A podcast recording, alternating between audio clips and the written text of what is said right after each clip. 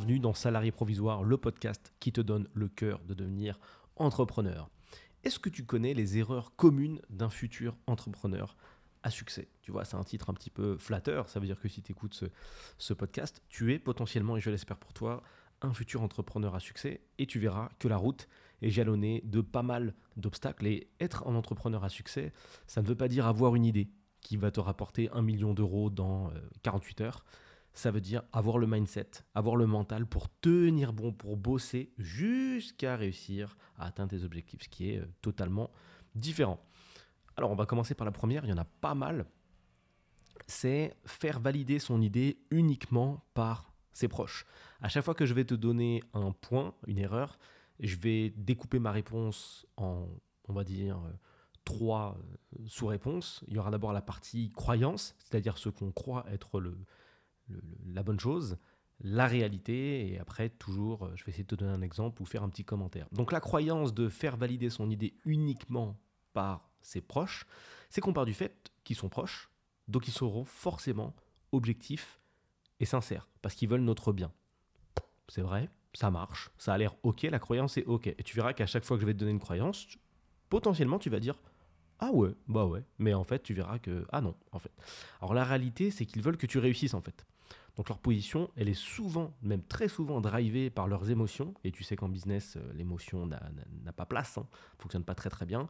Et ils ne te diront que rarement la vérité. Tu peux prendre l'exemple du gars qui, qui je sais pas, euh, euh aussi, tu peux prendre l'exemple de la fille qui, qui chante et qui, et qui demande à son père si c'est bien, et son père se met à la suivre, alors que la fille est vraiment mauvaise en chant, en fait. Hein. Mais comme on lui fait toujours des compliments, que son père lui fait des compliments, sa mère lui fait des compliments, quand elle chante en famille, on lui dit que c'est incroyable son niveau, que c'est fou, qu'elle devrait faire des concours, comme personne n'est objectif, au final, ça peut créer un profil qui, un an plus tard, croit qu'il sait chanter, alors que la dure réalité le rattrapera lorsqu'il prendra son premier cours de chant et qu'on lui dira mais vous avez déjà euh, chanté en fait ou comment, ça se passe? Donc attention à ça, petit effet pervers. Mais hélas, c'est une erreur qui est très souvent qui est très souvent faite. Il y a un autre point aussi, c'est que tes proches en termes de business sont rarement qualifiés pour se positionner. Aujourd'hui en France, la grande majorité des gens n'ont jamais créé de business de leur vie. La question c'est est-ce que tu te vois conseiller toi quelqu'un sur quelque chose que tu n'as jamais fait de ta vie? Je ne pense pas. Donc en général, pas d'expérience dans le business, mais une grande envie de se positionner. Il y a beaucoup de gens qui aiment savoir tout sur tout, ou euh, qui aiment avoir réponse à tout, et qui vont te donner leur son de cloche alors qu'ils n'ont aucune idée du coup de, la finalité ou de la qualité de leurs euh, informations. Point suivant, erreur suivante, faire maturer son idée sans jamais se lancer. Donc ça, c'est le coup où tu as une idée, tu fais maturer, tu fais maturer, tu fais maturer, c'est-à-dire que tu patientes, tu patientes encore et encore et encore et encore, tu te lances finalement jamais et, euh, et puis il se passe rien.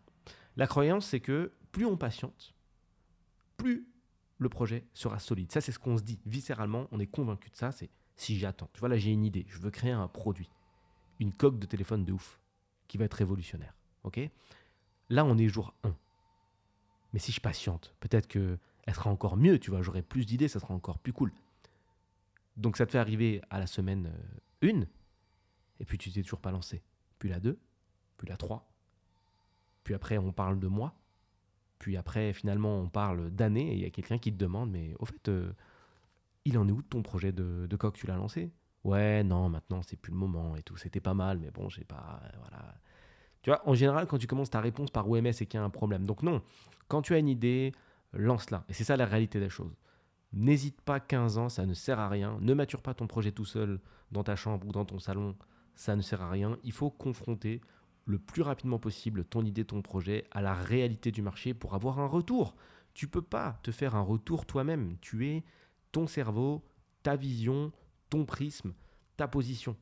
Le marché, c'est tout sauf toi, en fait. C'est tout le monde. C'est tout le monde. Tu peux créer le meilleur produit du monde, tu vois, c'est un peu comme au bowling.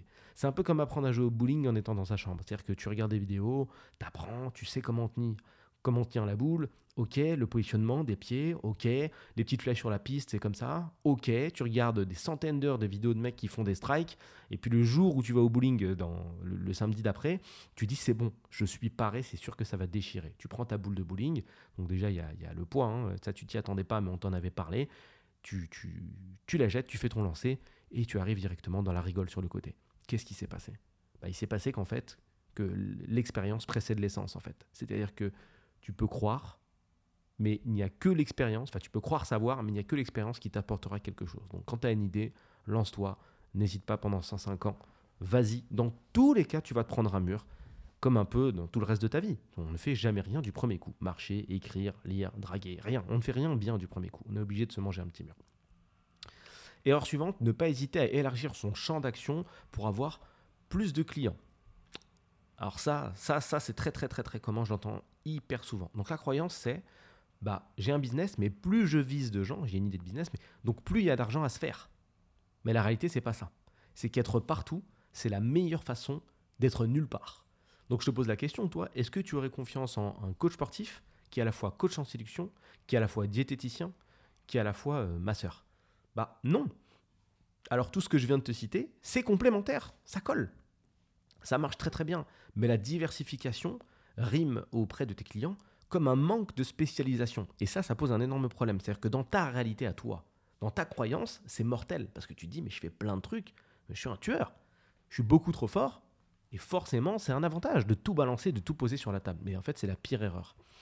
Parce que tu n'es pas spécialiste en quelque chose, donc du coup, tu es spécialiste en rien du tout. Et donc, je te disais que c'était, ces disciplines étaient euh, liées, et je vais t'expliquer le lien tout de suite. Sport, qui dit sport dit confiance en soi, qui dit confiance en soi dit nutrition, dit sport également. Hein. Il n'y a pas de magie, hein. s'il n'y a, pas, a, pas de, a pas de sport sans nutrition en théorie qui dit, qui dit euh, sport et coaching dit récupération, qui dit récupération dit séduction. Tout est lié. C'est-à-dire que demain, tu as un coach sportif qui te dit qu'il est coach sportif, mais qui, avec toi, fait de la diète, euh, Thomas, et, euh, coach en séduction, ça marche, ça marche. Ça marche. Et s'il est à la fois, c'est à la fois spécialisé dans tout ce qui est mindset, il a fait un peu de psycho, c'est super compatible. Mais si ce coach sportif vient à toi en disant bonjour, je suis coach sportif, masseur, coach en séduction, diététicien, etc., mais tu vas dire, mec, tu, quoi? T'es es spécialiste de quoi, mec? Pareil, quand tu vas chez le médecin, tu vas pas chez un dentiste euh, euh, chirurgien du coude, toi. Tu choisis. Tu as mal au coude, tu vas chez un mec qui est spé du coude. Tu as mal aux dents, tu vas chez un mec qui est spé des dents. C'est tout.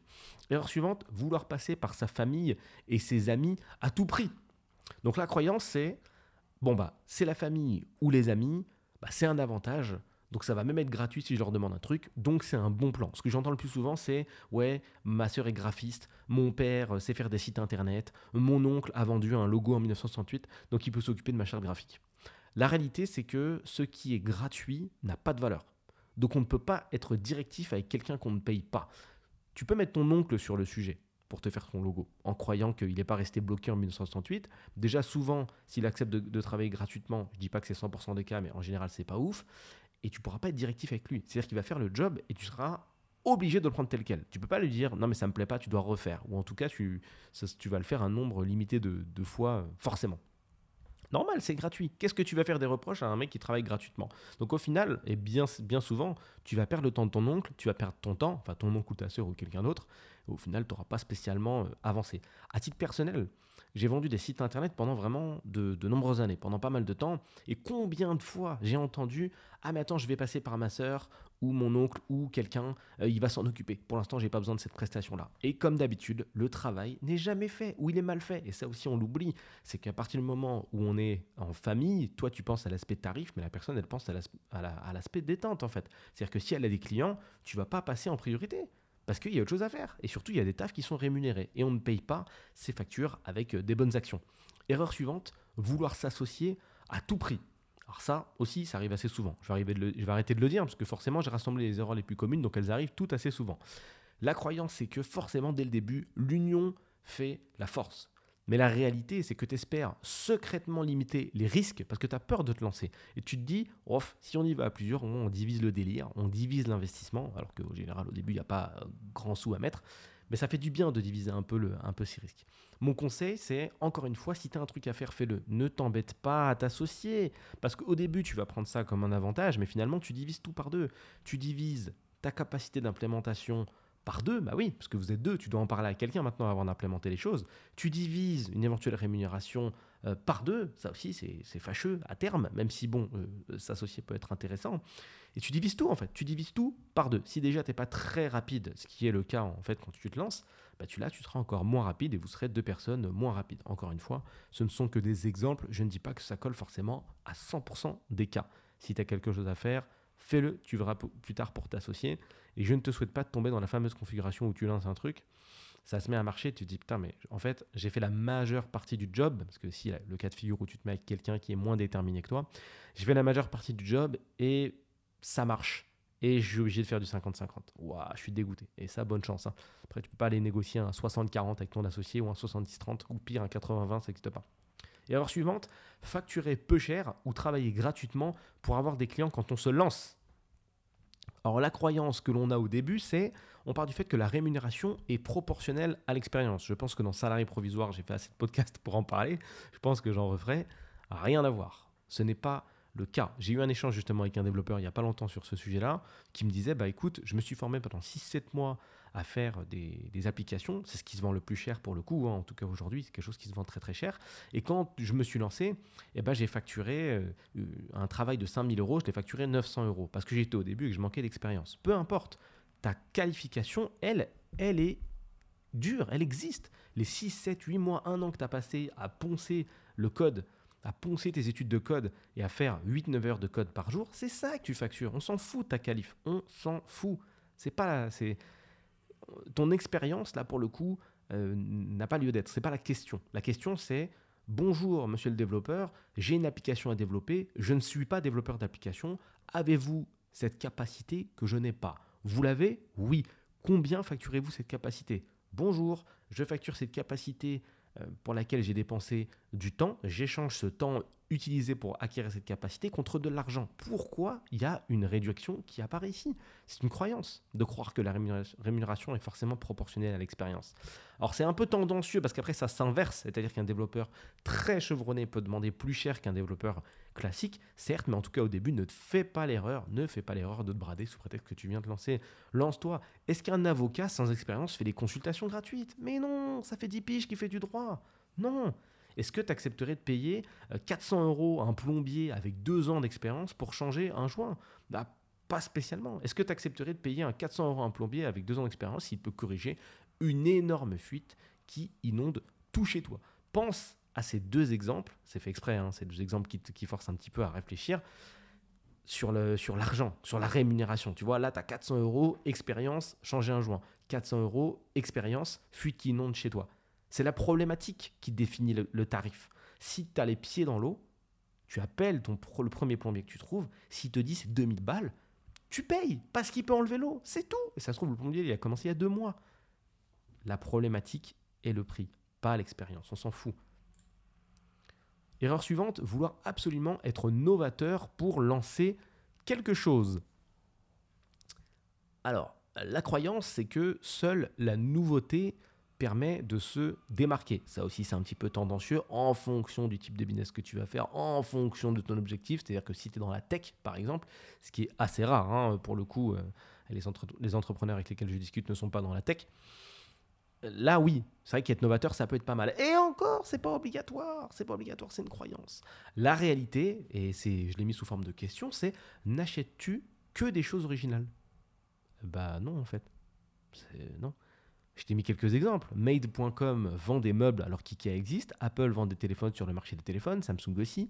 Euh, les magasins boulangers, enfin les, magasins boulangers vendent de, vendent de, l'électroménager. Euh, il y en a d'autres qui y font. T'as pas besoin d'être révolutionnaire pour lancer quelque chose. Si un boulanger qui ouvre en bas de chez toi demain, eh ben, il va vendre du pain. Hein, hein, c'est, tout. Voilà. Il va pas se dire tiens, je suis boulanger, moi je veux un nouveau concept. Euh, quand on coupe ma baguette en deux, directement il y a du Nutella dedans. Non.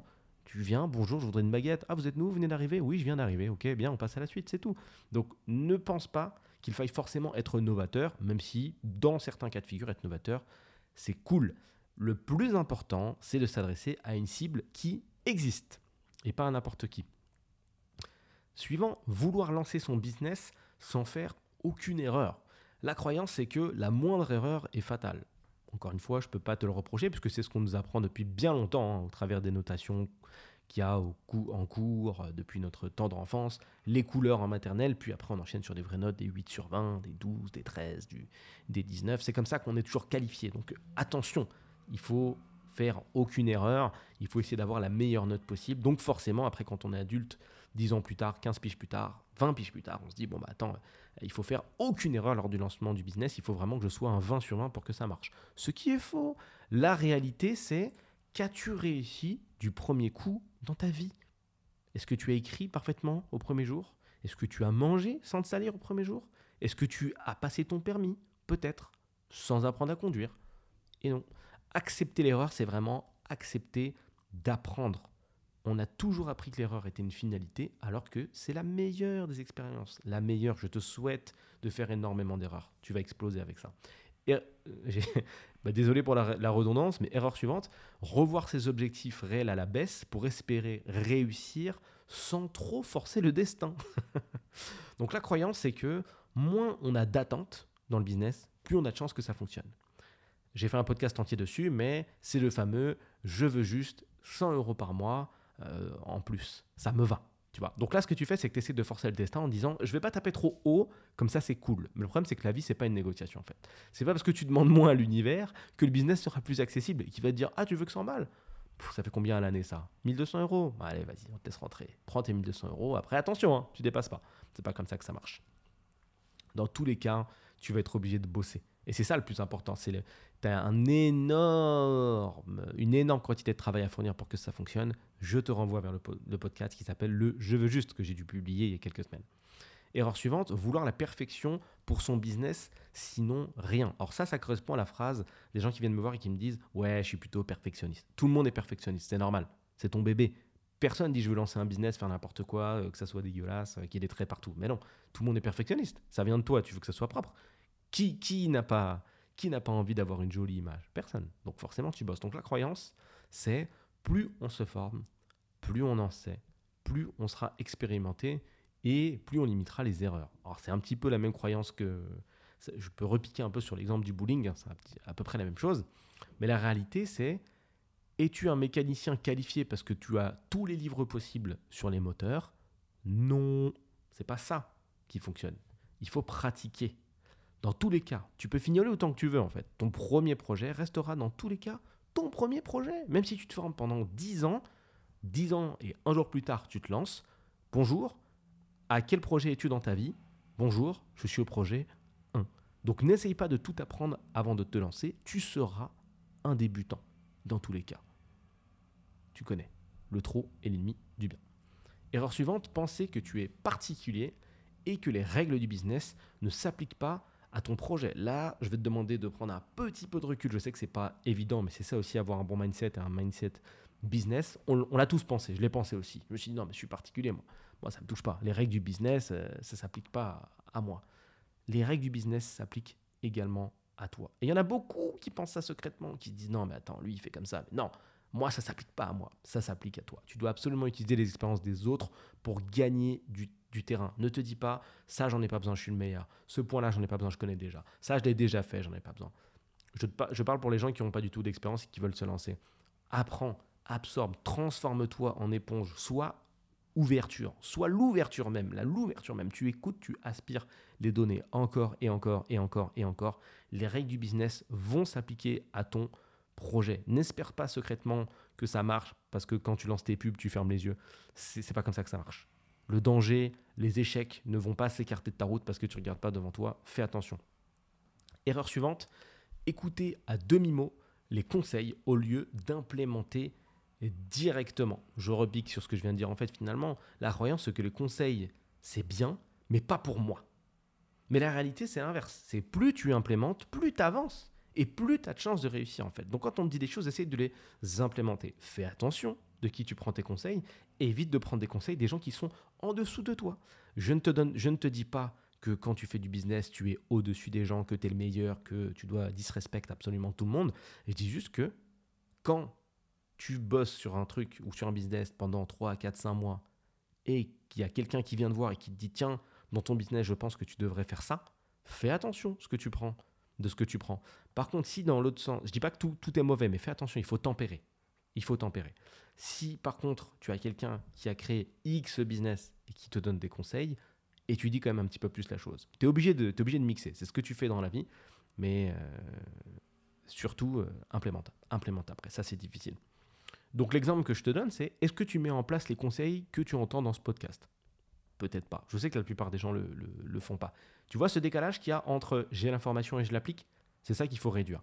Plus tu vas le réduire, plus tu seras efficace. Je prends l'info, j'implémente. Je prends l'info, j'implémente. Pas je prends l'info, ouais, mais ça me concerne pas trop, ça, ça il parle des autres.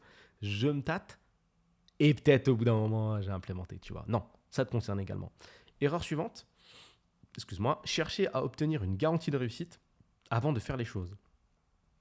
La croyance, c'est qu'il existe quelque part quelqu'un capable de savoir si ton business est viable avant même de le lancer. Combien de fois on me demande ça? Salut, euh, je peux t'exposer mon business? Non, mais je veux savoir ça a marché. c'est pas de la connaissance qu'il faut, c'est un pouvoir là. Encore une fois, tu sauras si ton business fonctionne à partir du moment où tu l'as confronté, confronté au marché. Tu peux venir à moi avec des business plans, avec des chiffres, des, un positionnement parfait, tout ce que tu veux. Ce qui compte véritablement, qu'est-ce que c'est? C'est ce que vont penser les prospects de ce que tu as créé. C'est tout. Même si moi je l'ai validé. Je ne suis, pas, suis pas là pour valider les projets. ok? Donc attention, personne n'a le pouvoir de dire tiens, ça, ça marche, ça, ça marche pas. Ça ne sera que des suppositions. La seule manière de tester ton business, c'est de le lancer. Erreur suivante et dernière, faire mûrir son idée de business sans prendre en compte la réalité de son client potentiel.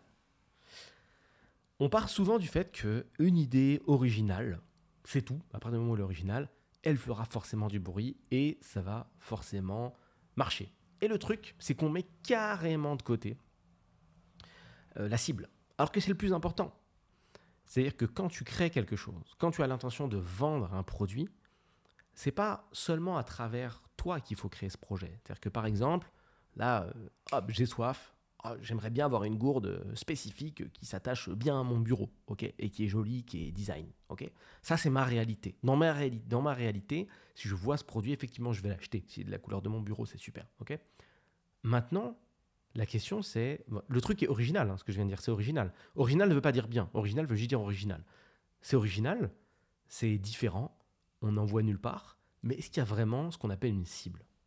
Est-ce qu'il y a vraiment sur Terre des gens qui ont quelque chose à faire de ce que je viens de dire? Peut-être, peut-être pas. Et c'est ça que tu dois étudier. Quand tu lances un projet, il ne faut pas que tu laisses l'originalité ou la force de ton idée dépasser les réalités de tes prospects. Il y a je terminerai avec ça. Il y a quelqu'un qui m'a exposé un projet il n'y a pas longtemps et qui m'a défendu, qui, qui avait même documenté en fait tout ça.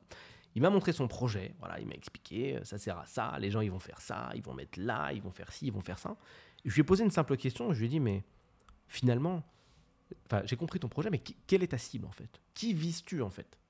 Non, mais c'est parce que moi en fait, j'ai toujours rêvé d'eux. Ah, on y arrive, tu as toujours rêvé d'eux, je suis d'accord avec toi. Est-ce qu'il y a d'autres personnes qui ont rêvé de ça? Est-ce que dans ton entourage, déjà, il y en a quelques-uns? Peut-être, peut-être pas, tu vois. Ça, c'est pas. Ce test ne fonctionne pas à tous les coups, tu vois.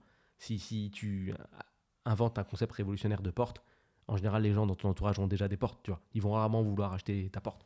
C'est pas, c'est pas, ça marche pas à tous les coups. Mais ce que je veux dire, c'est que tu dois absolument te mettre à la place des éventuelles personnes que tu dois cibler. Et si tu te rends compte qu'il y a personne au bout, c'est que c'est pas forcément un bon projet. C'est pareil quand tu regardes un marché que tu te dis ah mais ça c'est pas encore proposé donc forcément c'est une bonne idée. C'est faux. Il y a plein de gens qui ont plein d'idées tous les jours. On est des milliards sur Terre. Il est rare d'être révolutionnaire et d'inventer un truc que personne n'a inventé. En général, si c'est pas fait, c'est que juste euh, ça fonctionne pas en fait.